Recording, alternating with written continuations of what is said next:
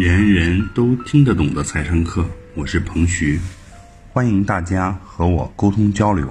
我的微信号是幺三幺零一八六零零一八，幺三幺零一八六零零一八，记得回复“财商”两个汉字哦。下面开始我们的学习吧。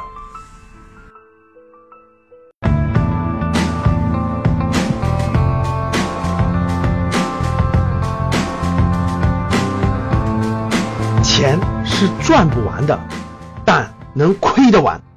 欢迎收听赵正宝讲投资。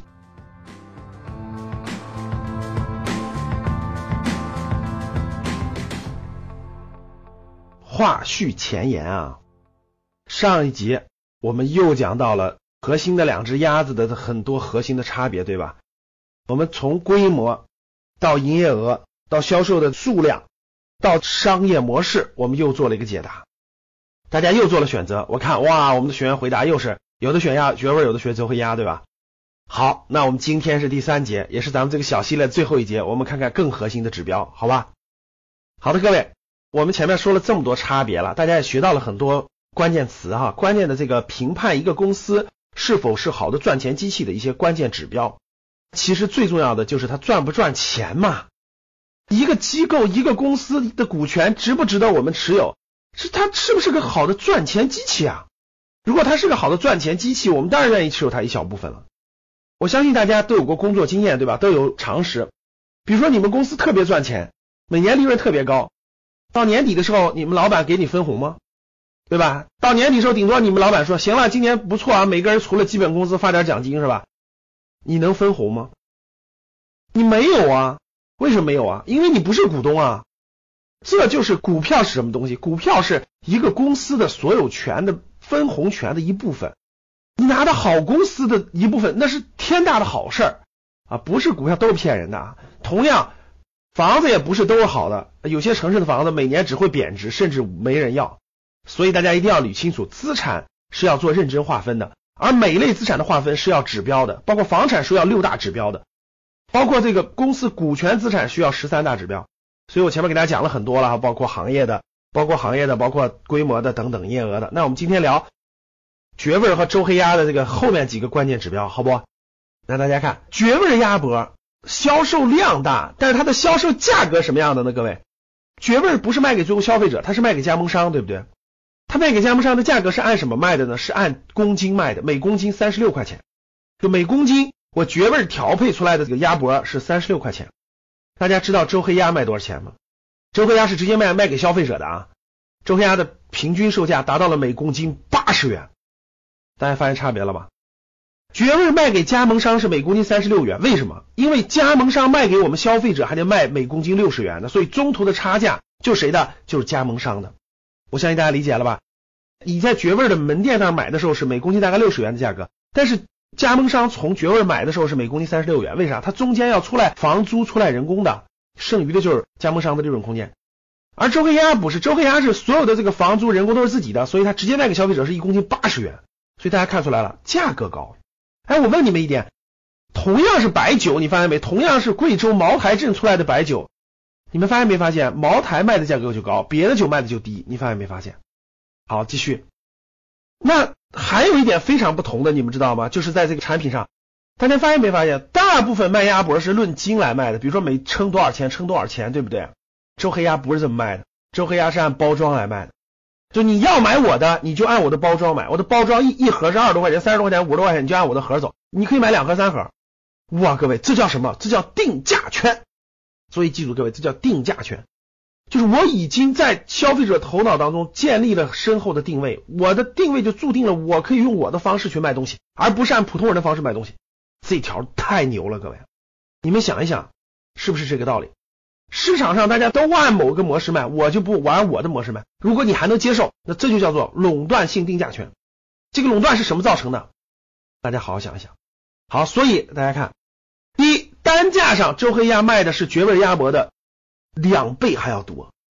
第二，卖的方式方法上完全不同，别人包括绝味就是按斤卖的，周黑鸭就是按包装卖的，你只能按我的包装买，厉害，这叫一种价格上的定价权。各位记住，好，各位，那我们讲到非常重要的一点了，就是净利润。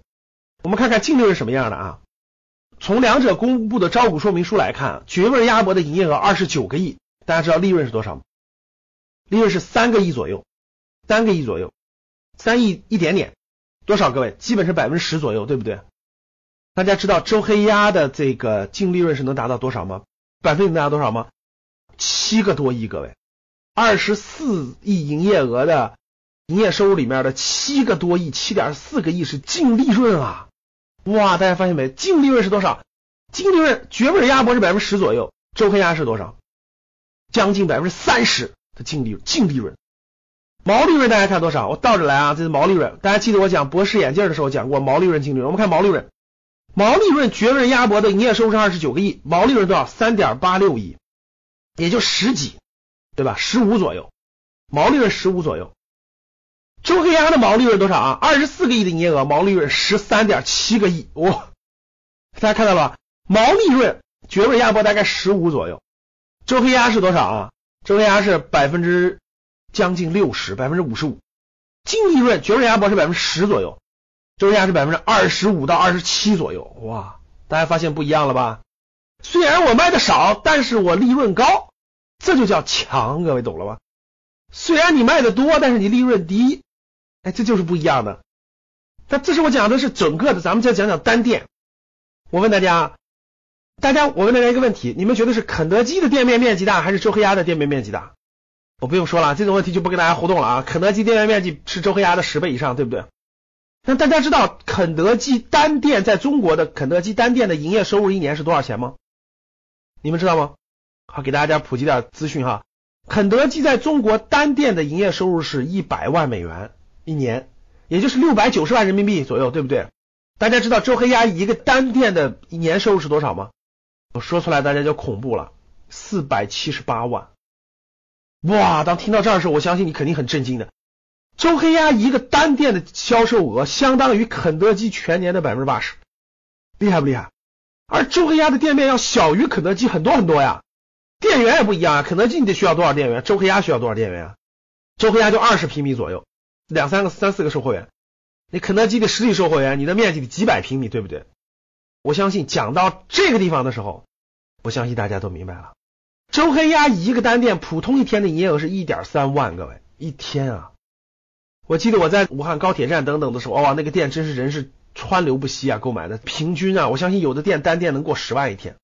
好，讲到这儿，我们引出了非常重要的公司到底赚不赚钱了，对不对？好了，各位，净利润大家也知道了。赚钱的额度也知道了，还有一点就是非常重要一点，就他们的增长率怎么样？就这两个公司增长率怎么样？现在呢，公布的这个数据呢，这个两个公司每年的增长基本上都是在百分之二十左右，百分之二十左右啊。具体的我们还要看它上市以后的这个变化情况。所以说呢，大家可以通过我前面说的这些数据，我今天还想让大家做个交流哈。我们是交流，我希望通过这个案例去学习。分析如何去分析一个公司的好坏，而不做个股推荐。所以呢，今天我们还做个交流。假设是你听完我讲完这么多指标了，对吧？我们今天讲了很多指标，包括毛利润、净利润，包括整体的毛利润、净利润和单店的毛利润、净利润，对吧？包括他们的增长率，啊未来这两家公司到底增长率怎么样？啊，未来几年的增长率怎么样？我们还得拭目以待，对吧？结合我讲的这些数据，我希望大家分析分析。如果你是你。你会选择谁？A. 绝味鸭脖，B. 周黑鸭。希望听到你的答案。然后，以上就是本次课程的内容，人人都听得懂的财商课。喜欢本节目的朋友，请关注和订阅。欢迎在评论区留言互动，也可以添加彭徐的微信：幺三幺零一八六零零一八。幺三幺零一八六零零一八，做进一步的沟通和交流。感谢大家的收听，我们下期再见。